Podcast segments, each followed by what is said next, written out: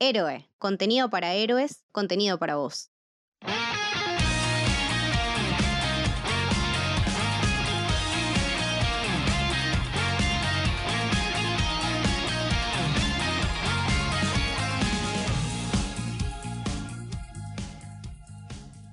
Bienvenidos y bienvenidas al Camino del Samurái. Mi nombre es Mili y estoy con Lucas Bali. Hola, ¿qué tal? Y con Lucho. ¿Cómo va Lucho? Hola Mili, ¿cómo estás? Todo bien. Y hoy vamos a hablar de Jujutsu Kaisen, el anime que nos tiene totalmente fascinados, obsesionados, eh, enamorados de todos sus personajes. Y bueno, ¿qué les pareció a ustedes cuando la vieron?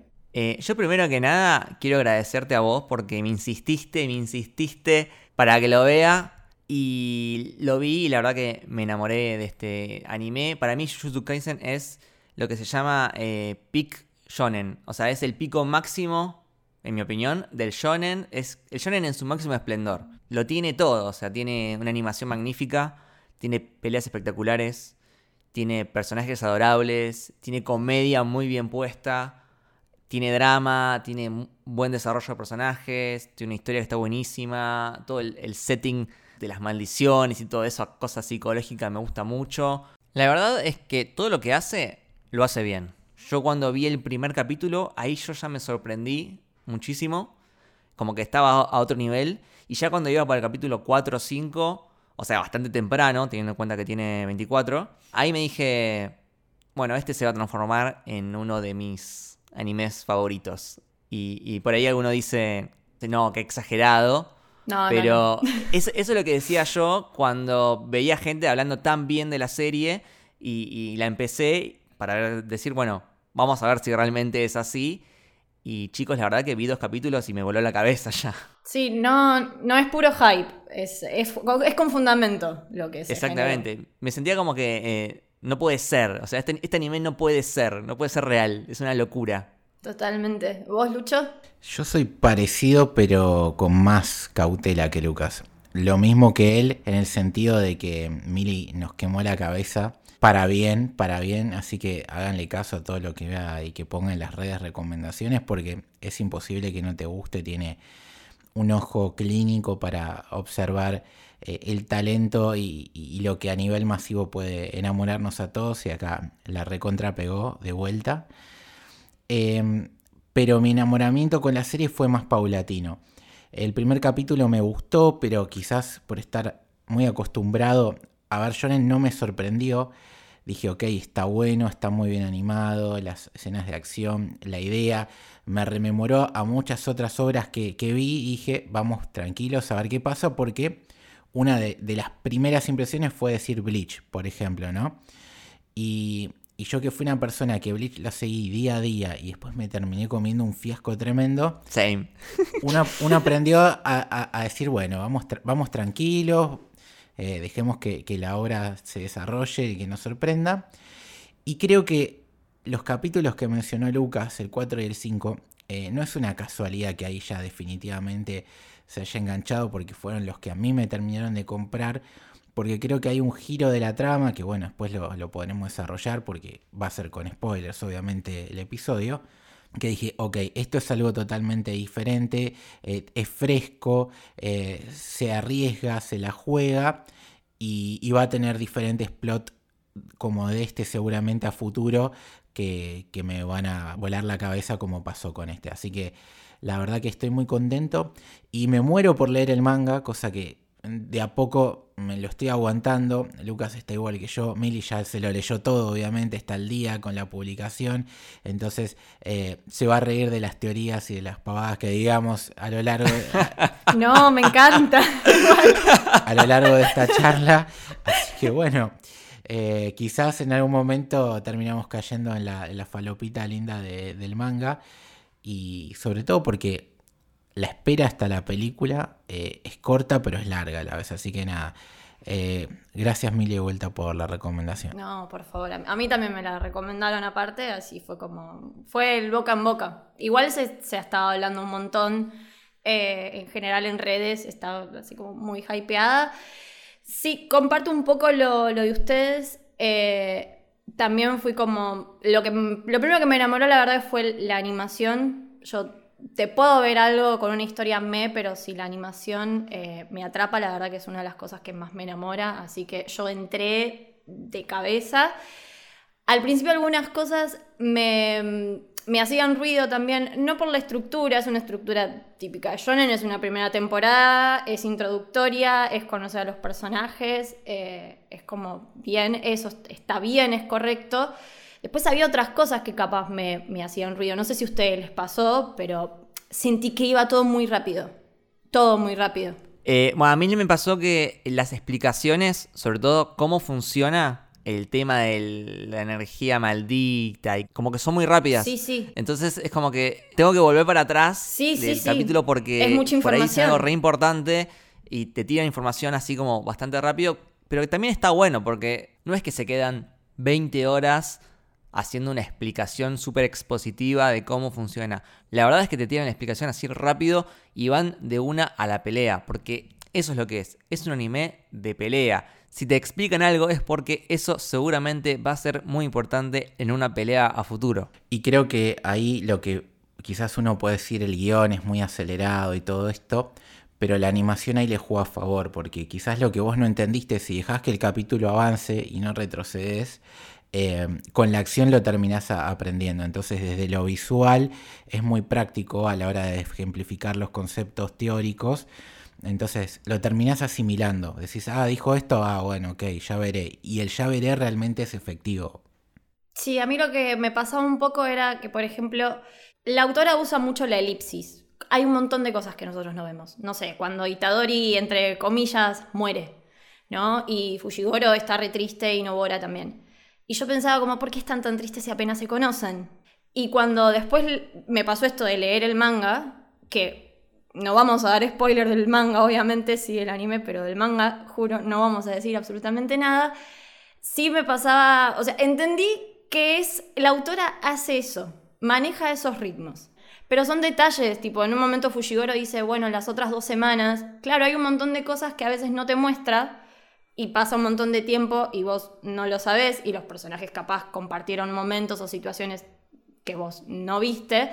Y me gusta también eso, porque juega mucho con la elipsis y con la información que te da. Y es como, bueno, como decía Lucas, bueno, esto es importante y, y- y ya lo vas a entender. Hablemos del autor barra autora del manga que es eh, Gigi Akutami, ¿no? Sí, bueno, de Akutami no, se, no hay mucha información. O sea, como más o menos todos sabemos, eh, las personalidades importantes japonesas son bastante herméticas. No hay como mucha información en, en general, ni siquiera de, no sé, idols súper importantes. No hay fotos de la cara. No, no, no, Buscás en no. Google y no hay fotos de la cara. No hay nada, o sea, no hay nada. Lo que se especula, que yo hace un rato les pasé a ustedes, es que los primeros escritos de Akutami, su dibujo era una mujer. Su avatar, digamos. El avatar era, un- era una mujer. De hecho, si ponen eh, Akutami avatar, les va a aparecer, eh, lo primero que les va a aparecer es ese, que incluso tiene datos de ella y todo. Después cuando empezó Jujutsu Kaisen, eh, se cambió el avatar y es un gatito con un ojo y dientes de conejo. Ble. Eh, y no se sabe el, género en realidad. Algunos dicen que es hombre, otros dicen que es mujer, más o menos como lo de Kimetsu. La de Kimetsu también se terminó sabiendo que, que era una mujer en los últimos dos tomos, más o menos. Y Akutami no, no, no se sabe si es mujer o si es hombre. Hay muchas especulaciones de por qué podría ser mujer. Tiene una perspectiva de género impresionante el anime y el manga. Eh, nada, el manga mucho más adelante desarrolla un montón de cosas que vos decís, wow, que o es un tipo con mucha conciencia de lo que está hablando o definitivamente es una mujer que entiende de lo que está hablando por ser mujer. Pero no se sabe, la realidad es que no, no, no se sabe. En todas las páginas lo van a decir como, como hombre, lo van a nombrar como hombre, en todas. Pero la realidad es que yo prefiero, nada, tener mis, mis recaudos en relación a, a eso. Pero bueno, no sé. Y en el manga primero en realidad está Tokyo Metropolitan, que es la primera historia en realidad de Jujutsu, que es la introducción de un personaje que después va a ser súper importante, que es el personaje de Yuta, que es lo que ahora va a salir eh, la película. O sea, la película está basada en ese manga. Que ahí también es todo un tema porque ese manga en realidad son cuatro capítulos, nada más. Es súper cortito. Eh, entonces hay como también un cierto misterio de o sea, si va a ser solo lo de Utah, si van a mechar cosas del pasado de Goyo, que es el próximo arco que sigue en el manga después de lo que terminó el anime, no se sabe mucho de, de eso tampoco. Ahora, yo te quería consultar la pregunta que te voy a hacer en todos los capítulos. ¿Es fiel? O sea, vos leíste el manga y viste el anime. ¿El anime es fiel al manga? Totalmente. ¿Tiene relleno? No, ni uno. Es totalmente fiel. Así como pasa en el manga, pasa, pasa en el anime. Sería de, de nuevo un caso parecido al de Kimetsu no Yaiba. Sí, Sin y- relleno, o sí, sea, Los animes que la están pegando son animes que son súper fieles al manga. sí, sí. El manga está editado acá, así que se puede comprar. Ah, es un buen dato. Es de Perfecto. Panini, me parece, y nada, está bueno. Es muy bello también. Yo a, a Lucas le paso imágenes del, del manga. Sí, sí, es muy lindo. Es un manga muy lindo, la verdad que a mí me gusta mucho el diseño de personajes que tiene y, y demás, está, está muy bien. Pero sí, hay, hay que... eh, es un... Bueno, nada, te tira... Pero bueno, a mí me sirvió eso. Cuando leí el manga me sirvió esto para entender que lo que a mí me pasaba con el anime, que a veces sentía que todo era muy apresurado, es un estilo de Leautore. es un estilo definitivamente que nada, es, es así y va muy rápido a veces y es verdad, a veces tenés que volver atrás y leer o cortar y decir, ok, esto es un montón de información, pero nada, o sea, es hermoso, es bellísimo. Léanlo. Perfecto. Y pasamos al anime. Sí. Podemos hablar primero del estudio, ¿no? De mapa. Sí, por favor, por favor, mapa. Tremendo. Cosas hermosas que nos está dando, totalmente. El Sí, sí. estudio del momento, básicamente. ¿De dónde viene mapa? Contame. Mapa en realidad lo fundó Masao Maruyama. Lo fundó él. Él en realidad fue también uno de los fundadores de Madhouse, que Madhouse es una productora también súper importante, tipo Sakura Card Captor, las películas de Satoshi Kon. Ah, Sí, a ese, a ese level. Y mucho, mucho, producen mucho realmente. A Madhouse lo compra una cadena que es Nippon TV. Y bueno, Masao dice, chau, yo me voy, quiero algo más independiente, hacer lo que yo quiera. Y crea Mapa. O sea, la M es por el nombre de él, de hecho. O sea, la M es el nombre de él. Eh, y nada, ahí empiezan a producir proyectos tal vez más independientes. Para mí, o sea, si bien siempre produjeron cosas de muy buena calidad, no sé, tipo Kakeguri, Yuri on Ice, eh, Terror in Resonance, que es de Shinichiro, el de Cowboy Bebop, y es hermoso ese anime, está en Netflix, está terminado, así que si lo quieren verlo pueden ir a ver ahí. Pero bueno, para mí la prueba de fuego, pero esto es algo opinión personal, fue cuando tuvieron que animar la última temporada de Shingeki. Shingeki no Kyoshi, me pongo de pie. Me pongo de pie. Shingeki venía, tipo, no es que fue en la segunda, lo agarraron en la cuarta temporada, en la temporada final. Eh, nada, la productora WIP la dejó de producir y pasaron a Mapa. Que venía haciendo un laburazo aparte también. Alucinante, no, no. Como que dejaron la vara muy alta. Dejaron vara la vara altísima, sí. alta. Y en la última temporada, aparte, ni siquiera que, no sé, en la segunda, no, en la última. Y la verdad que vos ves la última temporada de Shingeki y perdón si alguien opina lo contrario, pero es hasta un level más que lo que veníamos viendo. O sea, la paleta de colores que usa, como nada, el estilo de animación es increíble, las peleas son alucinantes. Y para mí la prueba de fuego de mapa fue esa, al decir, bueno, agarraste un anime que ya venía recontra empezado, tenés que hacer la última temporada. Porque aparte mucha presión, porque Sí. Shingeki es como que no es cualquier anime. No, no. Que es el anime que todo el mundo está atento. Claro, es lo que estamos esperando to- todos los años. Y nada, la verdad que le fue, le fue muy bien.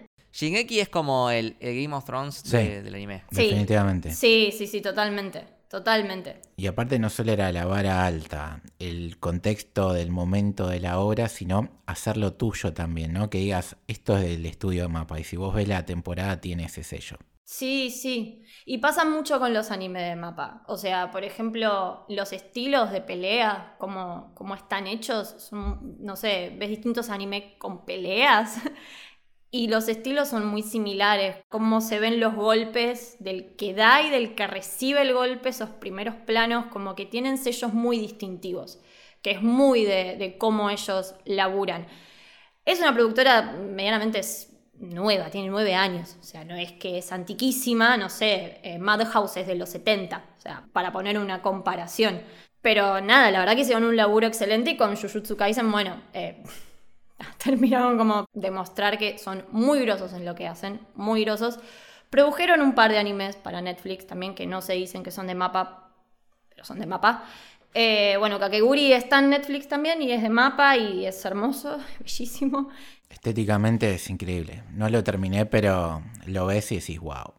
Sí, hablando más que nada de, de- de lo visual y mucho detalle, no sé, Yuri on Ice, a mí te, puede gustar más o menos el tipo de historia o lo que sea, pero nada, vos ves el- las escenas en las que patinan, el hielo, el- los sonidos, es como, son muy detallistas y se nota que le ponen mucha dedicación a todo lo que hacen. Yo creo que ya le haremos un, un episodio a, a Yuri on Ice. Ay, sí. Me parece que sí. ¿Se viene el primer espocón de, del camino del samurái? Y puede ser. Puede ser, me encantaría.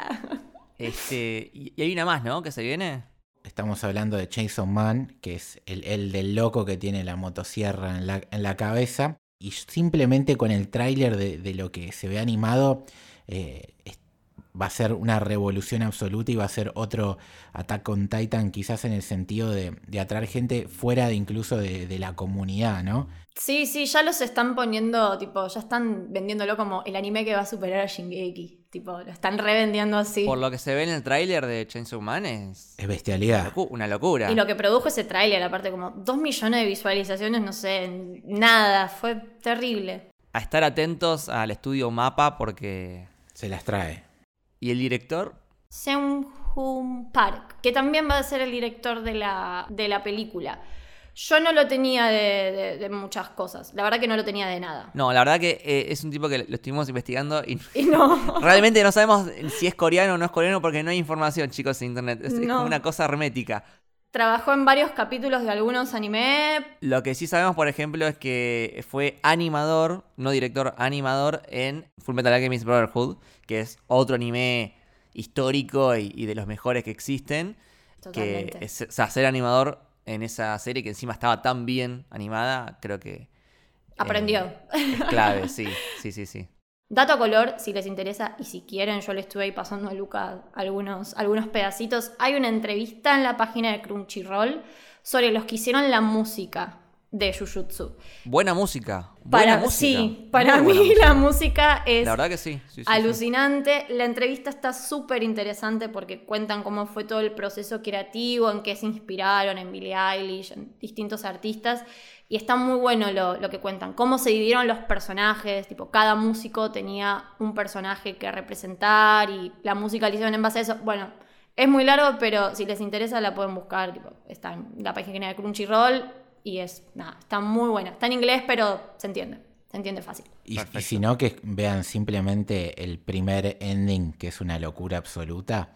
Y Sí. si te gusta eso, quédate tranquilo que el nivel no baja de ahí. Es el mejor ending de la historia del anime. Sí, la verdad que sí, confirmo. ¿Puedo confesar algo de ese ending? Sí, sí. Eh, me he visto muchas veces tratando de imitar los movimientos de baile de los personajes. Ay, pensé que era el único. No, sí. Pensé que era el único, yo también los bailaba. Así tipo solo en la casa bailándolos. Cuando llegue la juntada de héroe de Lucas, tenemos que ser bro- brothers de coreografía de. Por favor. Eh, el ending es alucinante. Ese, ese ending te... Estás sentado y te, te levanta. Sí. O sea, te parás y, y comenzás a bailar porque es una locura. Y eso es rarísimo, porque viste, los endings suelen ser como, bueno, algo más tranqui. Romance y te te- claro, totalmente. Y acá es como que, bueno, hasta en eso rompe con los estereotipos porque te, te relevanta. Es, es Y el, alucinante. y el opening también está... Sobre todo el primero. A mí cuando los cambian, Cuesta. digamos, la segunda mitad de, de la temporada los cambian. Y ahí es como que me dolió un poquito el corazón. Porque el, el opening también me gustaba mucho. A mí me gusta, me gusta más el segundo igual. Ah, eh, pero de, por la canción, me gusta más la canción. Eh, pero el- a mí lo que me costó fue un montón acostumbrarme al segundo ending, que visualmente es bellísimo, pero yo quería el otro.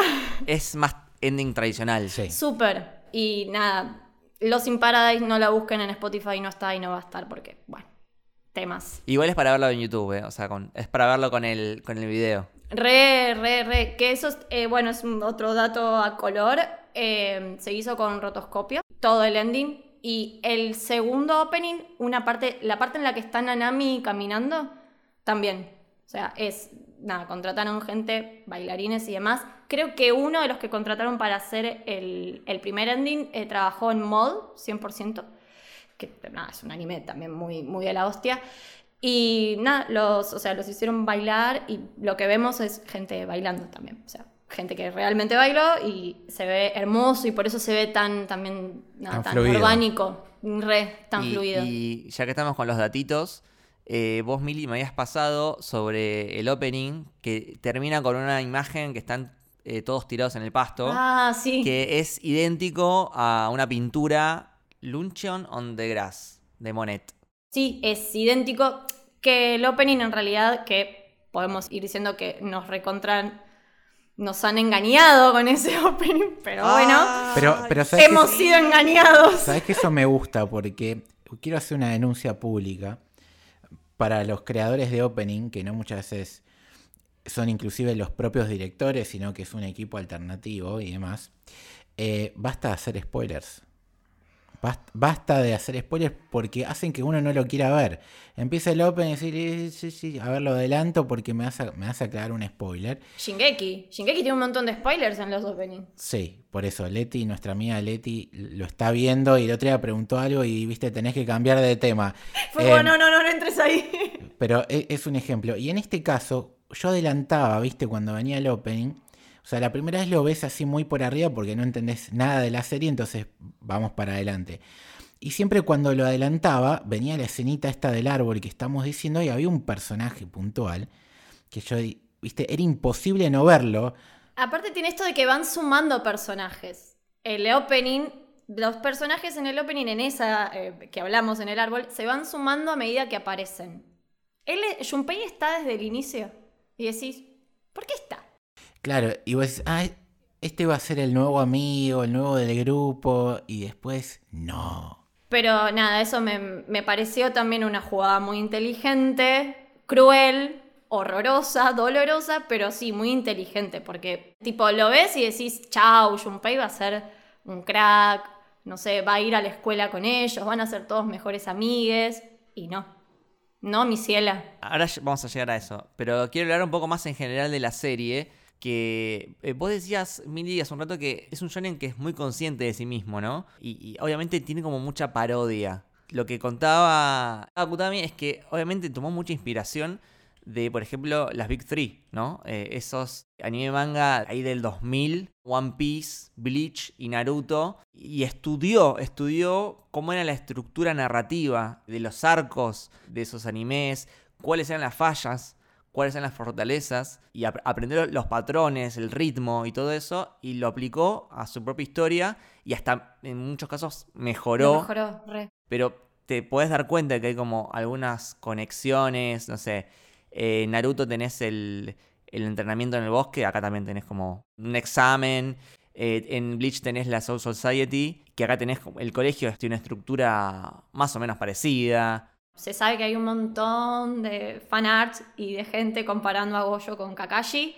También son tres alumnos, un morocho, una mujer, el otro, ¿no? Como la, la estructura, esa base, sí tiene relación. Después, nada que ver. O sea, para mí toma lo que le conviene, lo que le sirve, y lo otro lo mejora. Y lo mejora a un nivel. No sé, chicos, el entrenamiento de Itadori es ver películas. Eso es buenísimo. Eso es buenísimo. Pero pará, encima, algo que me gusta mucho de este anime es que hay, tiene referencias reales a, la vida real. O sea, menciona cosas de Naruto, menciona cosas de Bleach, eh, hay un chiste sobre náufrago. eh, en un momento están viendo El Señor de los Anillos. Ahí está Sam con Frodo. Eh, cuando le pregunta el- su tipo de mujer, dice Jennifer Lawrence. Sí, sí, para mí es re cinéfila. Es que no es normal que los animes mencionen tanto y encima de- de la cultura occidental. Claro, eso iba a decir exactamente. No es normal eso, Lo eh. del occidental es lo más raro. Y lo que estaba pensando, o sea, más allá de las referencias que dijeron ustedes, lo de Naruto para mí el estilo de las peleas, eh, no tanto lo de los poderes, sino eh, la forma de los golpes, ¿no? ¿Viste? Cuando esos combates mano a mano son muy Naruto. Y pensaba One Piece, ¿en qué se parece esto a One Piece? Y quizás lo único que se me vino a la cabeza es uno de los méritos más grandes que tiene la autora, que es la construcción de mundo, de universo, ¿no? Eso es como el sumo máximo de One Piece, entre otras cosas, y acá también. O sea, vos te crees que, que existe este lugar. Y si bien es muy terrenal, como dice Lucas, y tiene todas estas referencias a, a lo que nosotros vivimos, tiene su impronta absoluta. O sea, vos realmente pensás que existe esa escuela, que existen la gente que tiene estos poderes, que existen los demonios y que existen las maldiciones. Tiene lógica el sistema, las reglas, ¿no? Tiene lógica, tiene impronta y tiene eh, personalidad. Está tan bien escrito que te es natural. O sea, no, no te parece loco que exista un chabón como, no sé, que, que tiene un demonio adentro, ¿entendés? Es como, ah, sí, Y aparte lo interesante es que la mayoría de los personajes también están inmersos en, en la sociedad. No sé, a mí me pareció re interesante el capítulo que cuentan el va, va del pasado de Nanami, de cuando él trabajaba en la empresa y que dice que lo único que le interesaba era ganar plata. Hay un personaje que aparece medio de refilón, que después se desarrolla un poco más, eh, que es Mei Mei, que es la que tiene la trenza larga con el ojo tapado. Y ese personaje también, o sea, menciona muchas veces que lo que le interesa es la plata. Entonces, eso es lo interesante también, como si bien Es real, o sea, Claro, hay gente que son- verdaderamente es así. Sí, que es lo que, le, es lo que les, les interesa. Como bueno, no, no es que solamente es un mundo fantástico, que si bien tiene elementos fantásticos obviamente, sino que también, bueno, cada uno tiene su, como su, su vida y son parte de esa sociedad. Eso también lo hace como Sí, más sí, sí. cercano. Los conflictos de cada personaje son mundanos. En el caso de eh, Nanami, que su conflicto pasa porque él es un empleado en una, en una financiera y está aburrido de, de la vida y ese es su conflicto. Y es el típico asalariado japonés, o sea, es el estereotipo del chabón japonés que va a trabajar, que está 7 horas, 8, 10 trabajando en una empresa, es como muy típico eso. Aparte, la, la rutina es un villano de, de todos en el día a día. Entonces, está bueno que esté representado de esta manera en el manga, de, siendo tan original y clásico a la vez. Sí, y, y así como está ese, tenés otro personaje que su conflicto pasa por el bullying. Sí, y siempre tienen relación con lo que, bueno, en este caso con, en el bullying en Junpei, con lo que le pasa después en, su vida.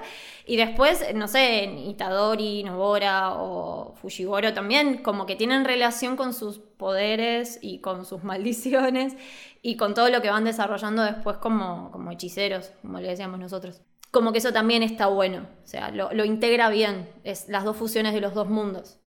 Totalmente. Y, y algo que acabas de decir, que integra. Yo creo que lo que excele este anime es la integración de los diferentes recursos. Porque vos tenés, obviamente las peleas que son espectaculares, pero también tenés comedia Sí. muy bien puesta. Muy bien puesta. Mira que en el humor de los animes no, no suelo entrar. Como que no me causa mucha gracia. No conecto con el tipo de humor japonés. Pero en este caso, la verdad que me he reído varias veces. Para mí es un montón eso ya. Es muy graciosa. Eh, Descomprime y un montón. descom- eso, descomprime muchísimo. Porque pasás por ahí de una escena así como medio de tensión, de suspenso, a comedia y, y está bueno. Eh, obviamente, bueno, tenés drama, tenés terror barra horror medio gore. Hay una entrevista también que le hacen a Kutami que dice que se inspiró mucho en Hereditary y en Get Out.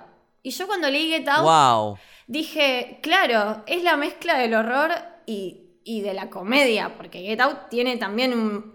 No es una película de comedia, pero tiene bastante humor en la película. Hay escenas que, que, Sí. que son graciosas. Sí, Get Out, Us, que también es el mismo As director. también, o sea, tienen una cierta cuota de humor. O sea, lo primero que pensé fue, sí, claro, obvio.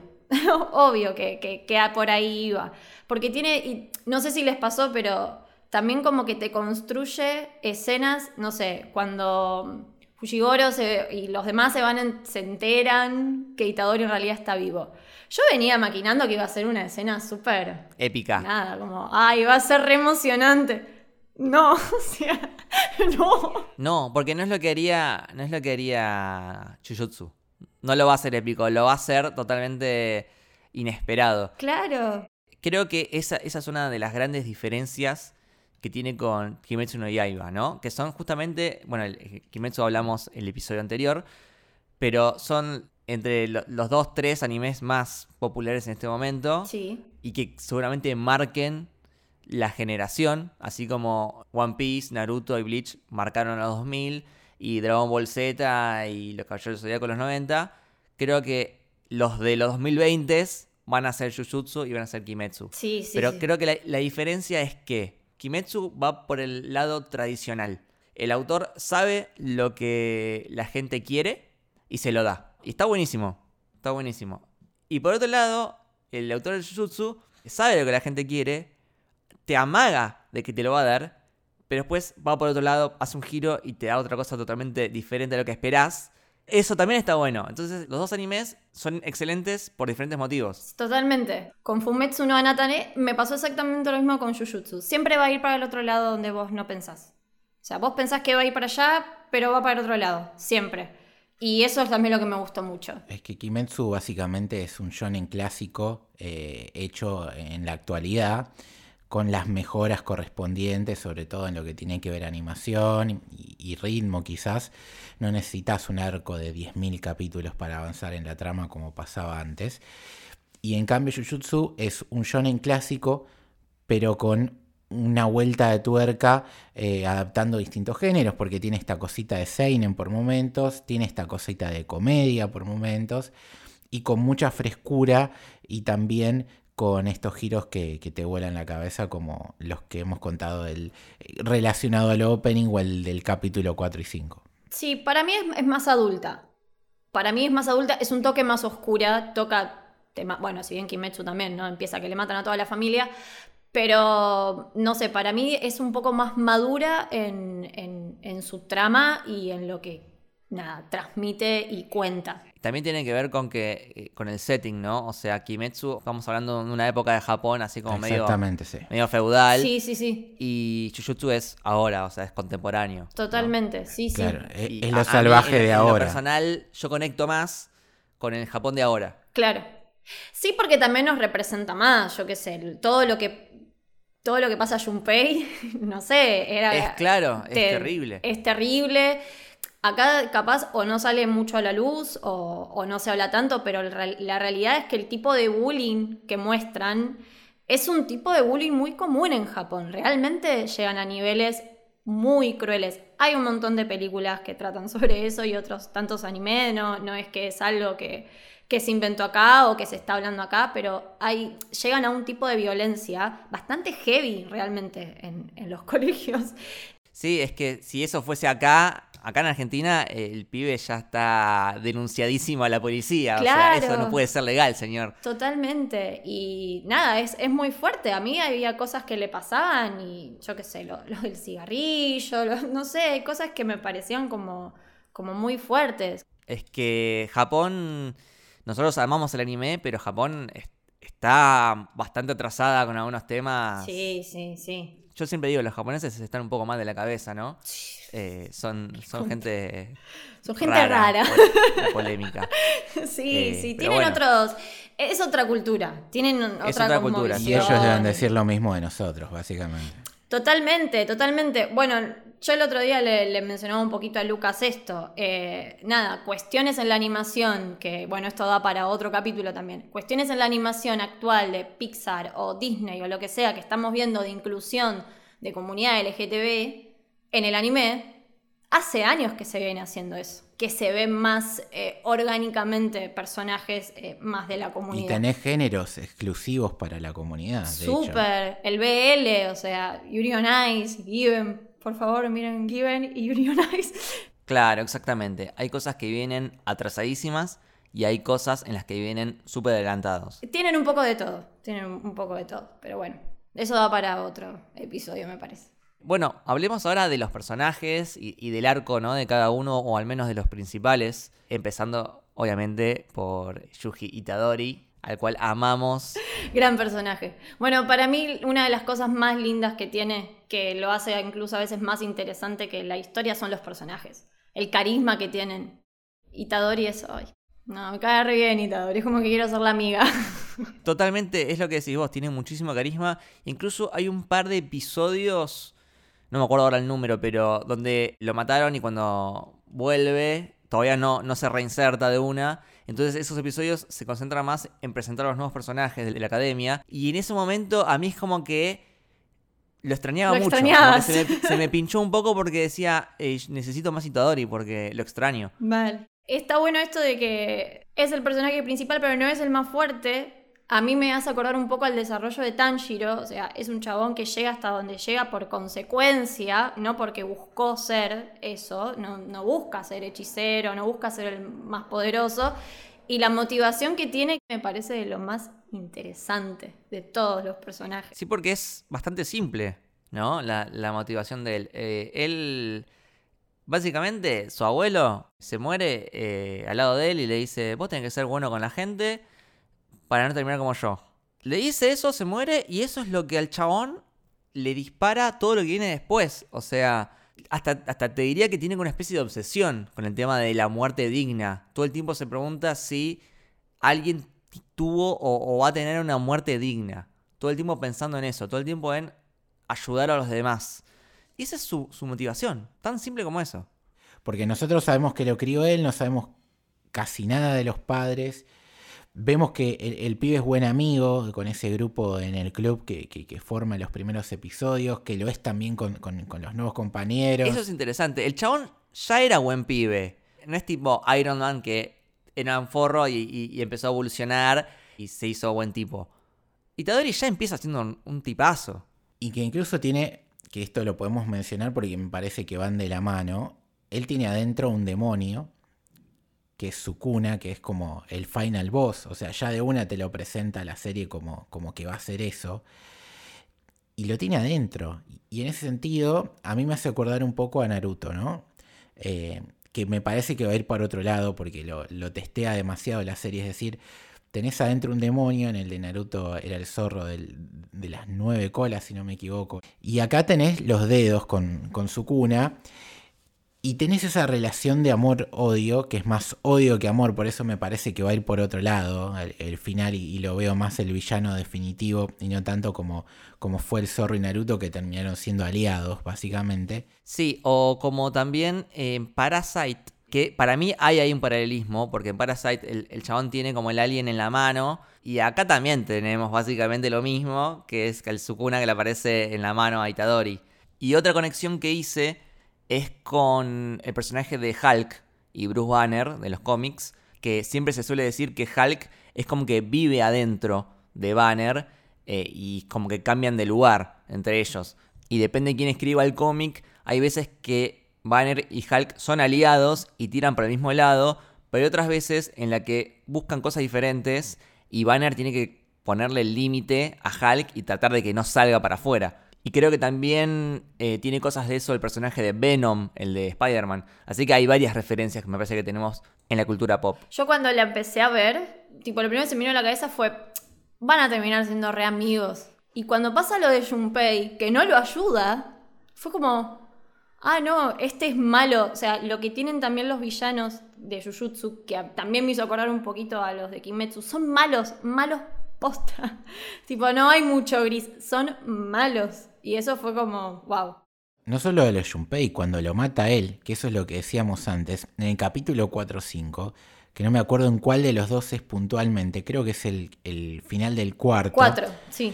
Eh, o sea, matan al protagonista. Ni siquiera que es súper épico, es como, chau, te maté, me chupo un huevo todo. O sea, él sabe que lo va a matar así. Se saca el corazón, pelea con Fujigoro, y es como, bueno, cuando vuelva sabes que se va a morir.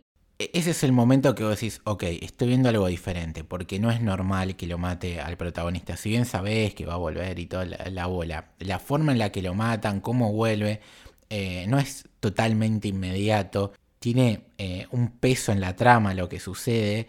Eh, la violencia, la soberbia con la que habla Sukuna, ¿no? Eso te da ganas de decirle, Pará, amigo, lo acabas de matar a, Yuji y encima eh, como si fuera nada, una bolsa de basura tirada en un tacho, ¿viste?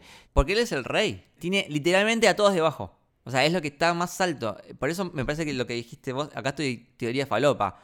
Es el final boss para mí. O sea, para mí el, Sakuna va a ser como la pelea final de, de toda la historia. Y yo tengo una pregunta para hacerles. ¿Por qué piensan que tiene un temita con Fujigoro Megumi? ¿Por qué Sukuna está obsesionado con Fushigoro? Esa es una muy buena pregunta. Para mí, eh, eh, cuando pelean en esos famosos capítulos, ve un potencial o algún tipo de técnica que sabe que está relacionada con algo oscuro. Y que sabe que él la tiene y no la usa, básicamente. Entonces tiene ganas seguramente de pelear con él y probarse contra esa técnica que será de algún clan o algo así que habrá peleado contra él en su momento. ¿Vos, Lucas? Para mí le gusta. Para mí le gusta. ¿Se enamoró? Yo te tiro toda una teoría y Lucas me, me la simplificó mal. Que puede ser también, ¿eh? Lucas te lo hizo un yojo, ¿viste? Che, pero pa- pará, nuestras teorías pueden ir de la mano, amigo. Ojo. ¿eh? Obvio, Puede ser. sí. Igual, esto no sé si es spoiler, te estoy preguntando algo que ni siquiera en el manga se desarrolló, ¿eh? O sea, la pregunta también es para mí, yo tampoco lo, lo sé. ¿Comprás nuestras teorías? La de Lucas, no sé, me gustaría que fuera esa. Esa si no es, eh, para eso existen los fanfics de última. Esa es una I want to believe, o sea, de, de una. Eh, no, sí, para mí tiene que ver tal vez un poco con el clan Zenin, sin, sin duda, pero nada, no sé. Eh, cuando ustedes decían y, y analizaban muy bien a- al protagonista y, y que decían esto de no tener ansias de poder y que no es el más poderoso, cosa que coincido, lo que sí creo que a diferencia de Kimetsu, que no he leído el manga y por ahí estoy diciendo una tremenda pavada, eh, el hecho de tenerlo a Sukuna adentro creo que lo va a terminar haciendo como el personaje overpower, porque si nosotros estamos analizando que va a ser el final boss, va a tener que ser un mano a mano entre ellos dos, básicamente. Si bien hoy en día el número uno es Gojo, que me parece que es el personaje más roto que vi, en el buen sentido absoluto, eh, creo que el potencial eh, del prota va, en ese camino, hacer una, una cosa así. Sí, pero eh, a nivel shonen también es muy raro, porque si bien son identidades diferentes, el Sakuna está dentro de Itadori y como que cuenta como un recurso más a la hora de pelear. Y, y a nivel shonen es muy raro ver que el protagonista es tan OP. Entre paréntesis, con OP nos referimos a que el personaje es super mega poderoso, o sea, overpower. Y eso es raro, porque es el anti-shonen eso. Porque la idea del shonen es que vos vayas entrenando y le ganás al rival y después aparece otro y tenés que volver a entrenar y tenés que volver a ganarle y después aparece otro. Acá, capítulo 1, listo, chao, aparece Sukuna y se mete adentro de Itadori y ya está. O sea, eh, Itadori es el más poderoso. Y, y para cerrar un poco con el tema de Itadori, vuelvo con lo de la muerte. La muerte es uno de los temas centrales, porque él todo el tiempo se pregunta, ¿qué es una muerte digna? ¿Cómo puedo yo ayudar a que esta persona tenga una muerte digna? En un momento también pone en riesgo la misión por matar o no matar a, a un bicho, a, un- a una persona que estaba siendo poseída por un- una maldición.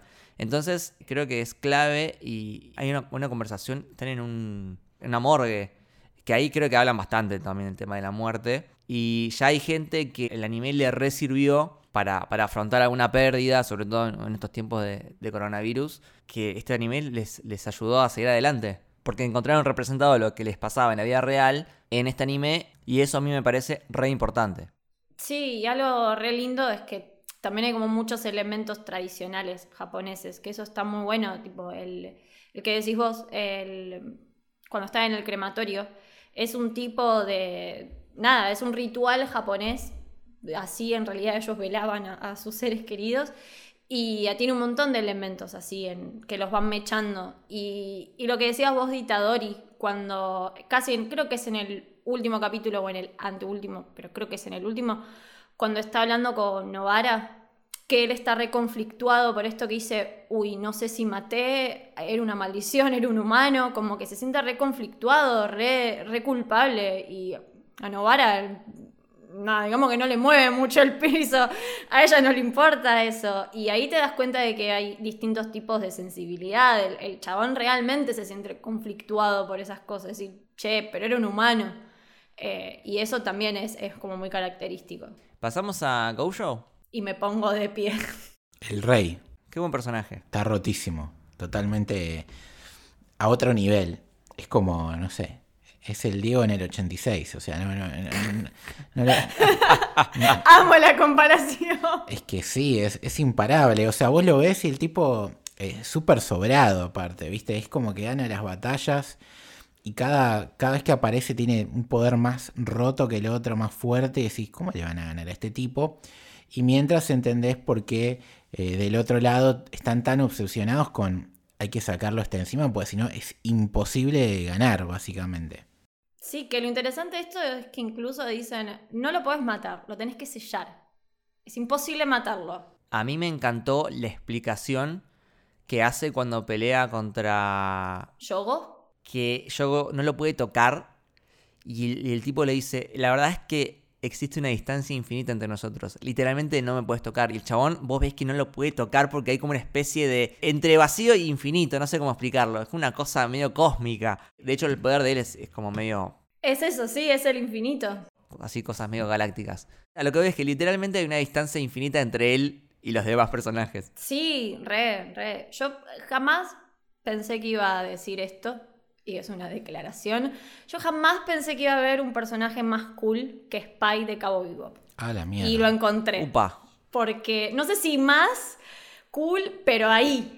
Tiene muchísimo carisma, tiene muchísima personalidad, es ácido, tiene unos comentarios que decís, ah, chavo, no, es, a mí me, me, me encanta. En un momento empieza a hablar de la separación en iglesia-estado. Sí, no, de- no, así como de la nada. es excelente. Para mí, y también rompe un poco con esto del estereotipo de- del que los va a entrenar, ¿no? Como que, A eso iba. Siempre el maestro es como, ah, bueno, pará, el maestro. claro. Es como la seriedad. Y acá es un chabón re jodón. El chabón es uno más, es uno más. Sí, hasta, hasta el punto que es bastante garca por momentos, te diría. Se va a la mierda, lo deja solo y como, bueno, si se mueren, se mueren. ¿Qué vamos a hacer, no? Eh, Claro, igual ojo que él a veces no está porque lo mandan a otros destinos. Para mí tiene como mucha confianza en sus alumnos y algo que me parece súper lindo es que él quiere que sus alumnos lo superen. Él quiere que sean más poderosos. En realidad, él, para mí, él lo que busca todo el tiempo es alguien que sea más poderoso que él. Su motivación es encontrar a alguien que lo supere. Y eso también me parece ah, re característico de, él y que destaca un poco del típico entrenador, que es como decía Lucas, que está ahí, tipo, no, el chabón no es ese tipo de profesor y tampoco es mucho un ejemplo a seguir. No sé, a Itadori lo termina entrenando más todo que él. Es que es un poco como una mezcla, ¿no? De conceptos antagónicos. Por un lado, vos tenés a Goku que se hace ya un momento que parece que es invencible, pero para hacer eso es porque cada vez ha ido subiendo un escalón. En el caso de Gojo ya está en el escalón más alto hace mucho tiempo y es como One Punch Man, solo que él no es el protagonista de, de la historia, pero básicamente tiene un sentido parecido. Es como dice, ok, yo ya no tengo un escalón para subir, entonces dame a alguien que, que me alcance y me motive a volver a tratar de subir un peldaño. Porque si no es como que te estancás también un poco. Quizás deberíamos tomarnos un ratito para hablar un poco de, cómo funcionan las maldiciones, esta energía psicológica que viene de las emociones negativas fuertes, que es algo que en nuestro mundo, o sea, maldecir a alguien existe, ¿no? O sea, es cuando realmente le decías lo peor a otra persona. Y en este caso, en el mundo de Jujutsu, ese odio se manifiesta en forma de monstruos, obviamente, ¿no? Y cuanto más fuerte sea ese odio, y más personas colectivamente crean en él, más fuerte va a ser el monstruo, ¿no? Y que puede no ser solo odio, son, o sea, todo sentimiento negativo. Sí, envidia, Miedo. tristeza, por lo que decían que también pasan los hospitales. O sea, ni siquiera es, eh, es algo que vos lo tirás contra otro, como puede decir justamente eh, desearle lo peor a una persona. Simplemente, no sé, te levantaste cruzado, tuviste un mal día, tu jefe eh, te, te dijo las cosas mal, eh, no sé, el colectivero no, no frenó en la parada, o sea, cualquier cosa, eso ya se va acumulando y es algo imparable porque es innato dentro de, de nos- nuestro concepto y nuestra forma de vivir.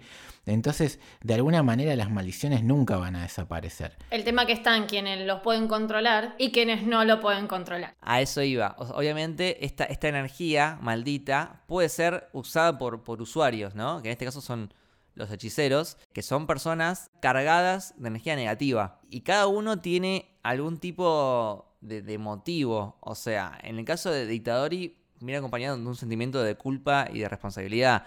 En el caso de Megumi, para el final de la temporada, aprendemos que el tipo odia a, aquellos que abusan de su poder sobre otros. En el caso de Novara, es una mina totalmente narcisista que ataca a los, de- a los egos de los demás a través de insultos, ¿no? Es muy picante Novara. Entonces, si bien son personajes que son del lado de los buenos, tienen su, su lado también gris. Sí, son súper grises. No son ideales de, de- de nada.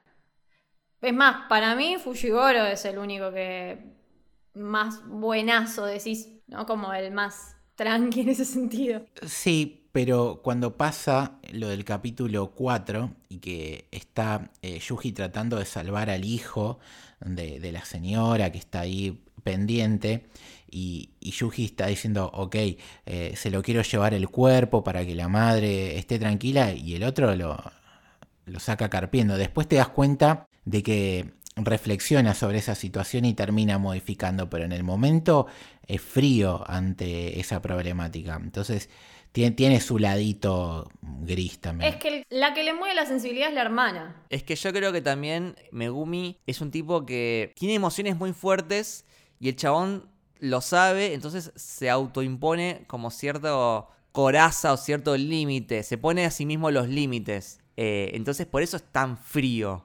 Pero cuando lo empezás a conocer más en profundidad, te das cuenta que el chabón tiene un par de temas ahí dando vueltas que son pesados.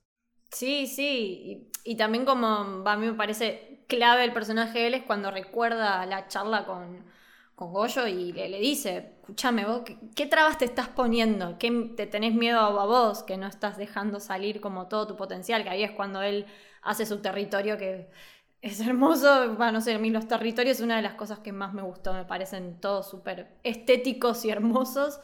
Y, y, nada, es eso, es como, che, está bien que siempre quieras que tus amigos resalten, pero permitite vos también resaltar, tipo, ser el poderoso. Y eso se une también a, lo de Sukuna, ¿no? Que él también ve un potencial. Y, y me parece que va por ese lado. Y lo que sí, los territorios también me gusta y ahí es justamente, justo porque lo mencionaste, me acordé, esa es otra referencia a One Piece que tiene el despertar de la fruta. Acá se ve en los territorios, ¿no? Que es este otro poder que, que lo lleva más allá con respecto a sus maldiciones y, que está bueno. Podríamos también mencionar a Nobara Kobisaki, que es un personaje que a mí es como que al principio no me importaba mucho. Estaba ahí, me caía bien, pero como que no, no estaba tan desarrollado. Y en el final, en la pelea final, cuando se clava a sí misma y te das cuenta que si bien la mina es narcisista, creo que tiene con qué, ¿no? Porque es súper poderosa al final. Es súper ingeniosa. Ingeniosa. Una jugada magistral la que hizo. Una maravillosa jugada. Novara es súper consciente del potencial que tiene y es una grosa. No sé si se puede acotar algo más porque es lo más. No sé, a mí es uno de los personajes que más me, me gusta de, de, de, así en general. Es ácida, es cuando le dice a la otra, dormiste bien, tenés los poros abiertos, es como, ay, reminita el comentario, pero nada, le dio donde más le dolía a la otra, que era que la comparen con la hermana. Encima le dice, tu hermana es más linda que vos. Porque ella sabe con qué atacar. Sí, sí, sí, en lo verbal y en la pelea. Es exactamente, se traslada su personalidad a la, a la, a la pelea. O sea, ella sabe el insulto perfecto para herir tu inseguridad. Y su poder justamente es ese. Ella puede, desde lejos, sin pegar ninguna piña, clavarte un clavo donde más te duele. Totalmente. Creo que son las personas más peligrosas, ¿no? Porque a veces la palabra duele muchísimo más que un golpe. En el, el tema con ella es que maneja las dos. Y lo que vos decías, Lucas, que es re poderosa y yo te decía que es ingeniosa y me parece que es más eso, porque a mí me pasaba lo mismo que vos, viste, al principio no me llamaba la atención, el poder decía, mmm, está bueno, pero lo comparabas con el de los otros personajes y decías, ¿hasta qué punto puede ser útil? Y cuando la ves en esa batalla final decís, Ok, no pasa tanto por el potencial del poder, sino la implementación del mismo. Y la inteligencia de ella es la que le da ese plus y, y, la pone a la altura de los otros dos monstruos que son sus compañeros de primer año. Sí, que, que es el caso opuesto a lo que pasó con Bleach, ¿no? En Bleach, eh, Ichigo empieza con unos amigos que tienen sus poderes. Y después quedan totalmente dejados de lado por la historia porque obviamente Ichigo se va encontrando gente mucho más poderosa y sus amigos en un momento casi que no aparecen más. Eh, acá me parece que no va a pasar eso. No, no, no, no lo veo y aparte no, no es un, una mina para mostrar sus atributos y nada más, básicamente. Tiene, tiene una profundidad que eso, que eso es lo que le faltó al personaje Orihime puntualmente en, en, Bleach. Después, otro personaje que tenemos que mencionar sí o sí es el de Todo. Tremendo personaje que me pasó que la primera vez que lo vi me cayó para el mismísimo ojete. O sea, es un chabón que cae re arrogante y lo primero que le pregunta es a los demás sus gustos y te juzga por tus gustos. Y yo dije, ¿quién es este papanatas que viene acá a joder? Y después lo termina amando porque es un personaje muy divertido y es un personaje que también rompe mucho con el estereotipo, ¿no? Porque al principio lo ves y decís, ah, bueno, es el típico macho musculoso y después tienen como un par de características que rompen con eso, ¿no? Su gusto, su obsesión por las idols. Cuando le dice, che, pero lo podés grabar. Sí, sí, lo voy a grabar y lo voy a ver en vivo. Yo la voy a ver en vivo, así como. Es que en, en lo que tiene que ver el estereotipo parece eso, pero termina siendo el otro, que es el de la típica persona que tiene una coraza tremenda, en este caso él es la fuerza, los músculos y demás, y en el fondo es un dulce de leche. Es como Lampone. Sí, Exactamente, re, es el lampone de- del anime. Y desarrolla una relación re linda con Itadori. Que es más, él se termina encariñando más que el otro. O sea, es como. Claro, y Tadori ya está podrido un poco, sacámelo este pesado de encima. Es lo más. Es es súper entrañable. Y aparte, otra cosa que rompe con el estereotipo es que el chabón es re inteligente, tiene un, un IQ altísimo que obviamente es opuesto a el tema de los músculos y qué sé yo. La visión de los demás sobre lo que él debería hacer, él lo utiliza a su favor en la pelea. Ese es otro rasgo de su inteligencia, porque si nosotros nos creemos que él es, un, es solamente fuerza bruta, porque cuando empieza a pelear con Itadori da esa sensación y lo continúa cuando llegan la- las maldiciones, eh, él después lo da una vuelta y cuando te muestra eh, su propia maldición, te das cuenta que es una que necesita 100% de capacidad estratégica y él la tiene y la domina a, a niveles excepcionales. Totalmente. Y es re lindo, bueno, sí me pareció adorable que él lo quiere entrenar. Es su maestro, porque le enseña muchísimas cosas. Algo muy interesante es que al principio Itadori tiene como un golpe que es como especial de él, que es el golpe retardado, que primero pega físicamente y después pega con energía espiritual, y en ese momento te lo muestran como algo bueno, ¿no? Tipo, ah, el movimiento especial de Itadori. Y después aparece todo y te dice, No, no, man, no es así. eso no es así, está mal, vos tenés que pegar todo al mismo tiempo. Y gracias a eso, el chabón aprende el siguiente golpe, que es, no me acuerdo el nombre, una cosa de sombra negra, qué sé yo, que es fulminante. Y aparte, no sé, como que está bien, estamos un poco acostumbrados a ver esto de que, bueno, el bueno se hace amigo del enemigo, la, la, la. Pero acá desde un inicio es como, no, bueno, Best friend. claro, es el best friend. Bueno, no, ahora somos amigos, te gustan las mismas minas que a mí, vamos a entrenar. Es, es increíble, es un muy buen personaje. Y después tenemos a los villanos. Los, los villanos, eh, a, a- a mí, por ejemplo, Majito me encantó. Y me parece que pinta para largo, Majito, ¿no? Majito, me, me encantaría caerlo a trompadas a Majito. Sí, sí, obvio. Podemos mencionar lo que pasó con Junpei, ¿no? O sea, e- eso es una cosa que me voló la cabeza porque decía, bueno, pero este personaje no va a morir porque gastaron un montón de tiempo en construirlo y en desarrollarlo y es re buen amigo de Itadori y pinta para largo y, y tiene potencial. Eh, como que la serie se, se esforzó mucho en, en construirlo y de repente, ¡pam! Te lo matan. Y es como, ¿qué? Chao, nos vimos. War flashbacks a Game of Thrones. Y aparte la manera. Lo peor es que el personaje me gustaba mucho porque el el planteo de él tenía totalmente lógica. Porque un chabón que le vivían haciendo bullying y bullying heavy. Sí, sí. Heavy. Y, y la verdad que yo empaticé. Es como que, man, sí, mata a todos. Podríamos decir que Majito es el freezer de la serie. Y, y Junpei sería el Krillin. Puede Sí. ser. Funciona, narrativamente funciona muy parecido. Porque la muerte de Krillin es lo que dispara el siguiente nivel de Goku. Y acá eh, Itadori no está nada contento lo- con lo que pasó. A mí me hace acordar mucho a la, bueno, a la quimera de Food Metal, cuando la fusionan. No, Ay, sí, tenés razón. De ese momento no hablamos, Mili. no, Mili. No, no. De- Del momento Nina no hablamos en este podcast. Cancelada, Mili, cancelada. Como que decís, ay, mm, como que te duele, ¿viste? Porque le dice el, el monstruo, tipo, mátame. No, basta, Lucas, basta. La sal en la herida. Es como muy fuerte. Decís, dale, no, no, no te la esperás. Miren cómo les cambio de tema. Sí, Majito, un fenómeno. Eh, a mí el que también me impresionó es Hanami. Era como un momento, decía, ¿y cuándo lo van a matar a este muchacho? E- Era imparable. Pues aparte era el que siempre lograba hacer que los demás escapen, pero cuando le tocó el turno de, ponerse mano a mano, se la recontrabancó contra los dos, se bancó el poder de, de Gojo, todo, o sea, y encima lo que tiene es que tiene un aspecto bien eh, demoníaco, a diferencia de Majito que es más humanoide. Y, no sé, siempre vos decís, bueno, el que es más humanoide se la banca más. Y quizás se la termine bancando más Majito. Pero para mí, Hanami por ahora fue el, el más eh, overpower de, de todos. Por esto que te digo, lo ayuda a Yojo, lo ayuda a Majito, se la banca contra tres. Eh, básicamente es él solo siendo el gran centro de atención para el plan de, de, de. Eh, entonces me parece como el villano central de por lo menos la segunda mitad, más allá que por ahí Majito tiene los highlights. Qué buena pelea, qué buena pelea específicamente el momento que es Hanami contra Itadori y Todo, que ellos iban switchando al ritmo de las palmas. Excelente. Faltaba que suene una cumbia ahí y ya estábamos.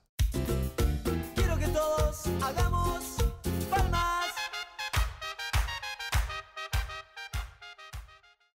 Y una cosa que quería mencionar a nivel guion, que me parece un- una maravillosa jugada de Akutami, es esto de que eh, los rituales se vuelven más poderosos si le contás a tu oponente cómo funciona ese ritual. Que es una forma de justificar eh, eso que tienen los shonen de, del que el personaje revele básicamente su, su- su poder y, y decís, ¿por qué lo revelaste? No te conviene. En este caso tiene sentido porque las maldiciones son más poderosas cuanto más gente cree en ellas. Por lo tanto, contarle al oponente cómo funciona tu maldición hace que sea más poderosa. Entonces, con eso justifica las explicaciones que se dan durante las batallas. Incluso algunas maldiciones como que se guardan eso para un momento Clave. clave de la pelea. Es como que juegan con eso. Sí, sí, sí, el manejo de información es muy inteligente. No, lo que te dice no te lo dice porque sí, y lo que te dice te lo dice en el momento en el que lo tenés que saber. Sí, totalmente.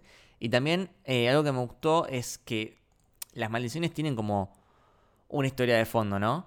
Eh, no me acuerdo cuál era en este momento, si Yojo o Majito, pero en un momento empezaron a hablar de que las maldiciones son más honestas que los humanos, porque las emociones negativas son más puras y que vienen directo del corazón que, por ejemplo, las actitudes positivas que podemos tener. Y yo me quedé pensando eso y dije, dije, pará, tiene sentido lo que Es, es real. porque si alguien va y te insulta y vos te enojas, esa emoción que tenés es súper genuina, es pura, viene directo de tu corazón, es natural, es inherente al ser humano. Y en muchos casos donde las actitudes positivas en realidad vienen asociadas a cierto condicionamiento, ya sea por la religión o porque estás buscando algún beneficio o alguna recompensa. Entonces, es cierto que muchas veces, no siempre, pero muchas veces lo negativo es más genuino que lo positivo. Sí, no, pasa que eh, las negativas en definitiva eh, pueden estar manchadas de, de impulsos, básicamente. Eh, Creo que tiene más que ver con, nuestro lado más eh, salvaje que con, con nuestro lado más sentimental, por así decirlo. Este, pero bueno, en definitiva, lo que me gusta mucho es que gira la trama alrededor mucho de la psicología, de, de las emociones, de los sentimientos. Y hasta a veces te tiran medios planteos filosóficos. La charla que tiene Majito con Junpei que le dice, no, el alma es antes del cuerpo, que es la gran, que viene antes el huevo o la gallina, básicamente se está planteando eso. Y todo, y todo se ve manifestado en, en los poderes, porque esto de que Majito pueda tocarte el alma y cambiarla, tiene que ver con el origen de Majito, porque el chabón está muy relacionado con la humanidad, con el miedo. Entonces, el humano, justamente, si tiene algo en la mano, lo puede transformar y seguramente lo haga, porque todo lo que toca el humano lo destruye. Sí, sí. Eh, entonces, para mí tiene que ver con eso. Y súper también esta cosa aniñada que tiene, porque hay muchas acciones que hace que ¿no? de reírse o tipo la cosa macabra que tiene muy de, de- de- niño y muy cruel. Y le importa sentir su placer y su placer es básicamente ver sufrir a la gente. Por lo de Junpei lo hace a propósito, o sea, para por diversión. Es como súper cruel y su motivación es sentir esas cosas. Igual lo que me gusta es que el tipo es derrotado por culpa suya. Porque básicamente se topa con el, el Sukuna. Me encanta porque Sukuna le da como el primer aviso. No me rompo las pelotas, primer aviso. Y a la segunda le dice, ah, ¿sabes qué? Me estás molestando. Pum. Lo hizo mierda. No hubo una tercera. Segunda. Chao. Bueno, ahí te vuelven a mostrar, como pasó antes con Gojo, la diferencia que hay entre abismal entre todos y eso que Sukuna está limitado en sus poderes todavía. Y ahora los personajes favoritos de cada uno. Personaje favorito de Lucas. El mío es Itadori. Lo amo. Es buen, buen tipo, carismático. Es muy grosso. Buen amigo, buen intencionado. Personaje favorito de Lucho. Te diría que lo digas vos primero, porque no te lo quiero robar. Es muy obvio cuál es mi personaje favorito. Sí, sí. No, bueno, claramente mi personaje favorito en el anime es Goyo. Me encanta. Vamos. Y en el manga, Goyo me gusta mucho, pero Maki se ganó un lugar en mi corazón súper importante en el manga. Por ahora, Maki es uno de mis personajes favoritos. Entonces yo me voy a ir para el lado que me representa, obviamente, el lado del mal. De los, villan- de los villanos. El lado oscuro. El lado oscuro de la fuerza. Así que lo voy a elegir a Sukuna. Ah, muy bien. Estuviste bien. Muy bien. Bueno, eh, ¿qué nos queda a futuro? La película, lo más cercano. A futuro nos queda la película el 24 de diciembre. Perfecto. Justo para Navidad, supuestamente se estrenaría el 24. Nada, esperemos que en algún momento tengamos la suerte como con Kimetsu y la podamos ver en, en cine. Si no es mucho pedir, por favor, estrenenla. Y después, bueno, la segunda temporada la verdad es que no hay fecha. Y si Mapa sigue trabajando así de bien y quieren mantener la calidad que están manteniendo, para mí finales del año que viene, principios del otro, recién. Para mí falta. Y como dijimos, Chainsaw Man también eh, el año que viene, que es del mismo estudio. Es del mismo estudio y la última de Shingeki también, el año que viene. Chao. Perfecto. 2022 a full. Sí, va a ser un, va a ser un gran, gran año. Como siempre, agradecerle a toda la gente del, del Club del Héroe. Vamos a mencionar a Natalia Ojeda, que se unió recientemente al Club del Héroe. Así que nada, bienvenida. Y para quien quiera y pueda, puede buscar más información en arroba soshéroe. Ahí van a tener los links eh, de Mercado Pago o de Patreon. Y van a poder unirse a nuestro Discord exclusivo, donde hacemos un montón de actividades, watch parties, eh, noticias, recomendaciones. Tenemos a Emilia ahí dando cátedra de, de anime. Trae los trailers, las noticias, las películas. Van a encontrar todo ahí. Y también están Maxi, Pepe, Francis, que saben un montón y también les van a poder tirar recomendaciones buenísimas. Sí, sí, se arman debates recopados, la verdad que es, vale la pena sumarse. Y bueno, Mili, tus redes. Sí, en Twitter, Disilian, con doble S guion de abajo, en Instagram también, Lucho. L de Torres Toranzo, Torres con S, Toranzo con Z. Lucas. A mí como arroba lukebashi con B corta y doble L. Esto fue El Camino del Samurái, espero que les haya gustado. Chau, chau.